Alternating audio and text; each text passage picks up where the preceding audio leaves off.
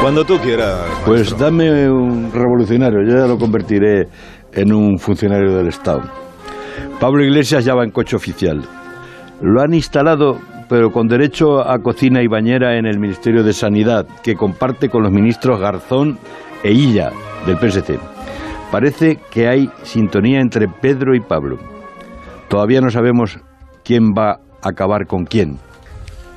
El gran timonel de Podemos ha jurado lealtad al rey y a la Constitución, pero las cosas en su partido se complican. Primero echaron a la vieja guardia bolchevique Carolina, Tania, Íñigo, Rita. Ahora se ha sublevado la joven guardia bética. Teresa Rodríguez, una de las fundadoras de Podemos, ha pactado con Pablo Iglesias su salida. No es un adiós, es un hasta luego, han dicho para que no parezca un accidente, para que no parezca una purga.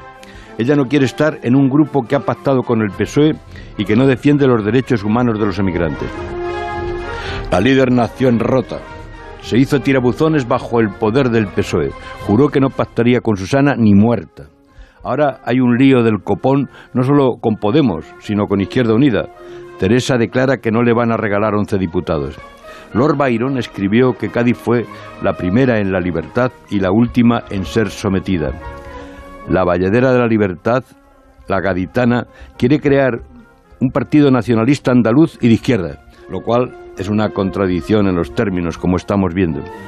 Aunque Andalucía intentó ser república independiente cuando la sublevación del duque de Medina Sidonia contra Felipe IV en los tiempos del conde duque.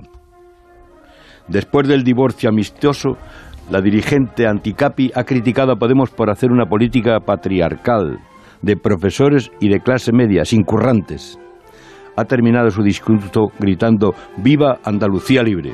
Querido Carlos, mejor hubiera sido terminar su mitin diciendo derrota la tintilla, de San Luca la manzanilla y de Jerez el rey del vino es el que soplaba Falstaff. ¡Viva el vino!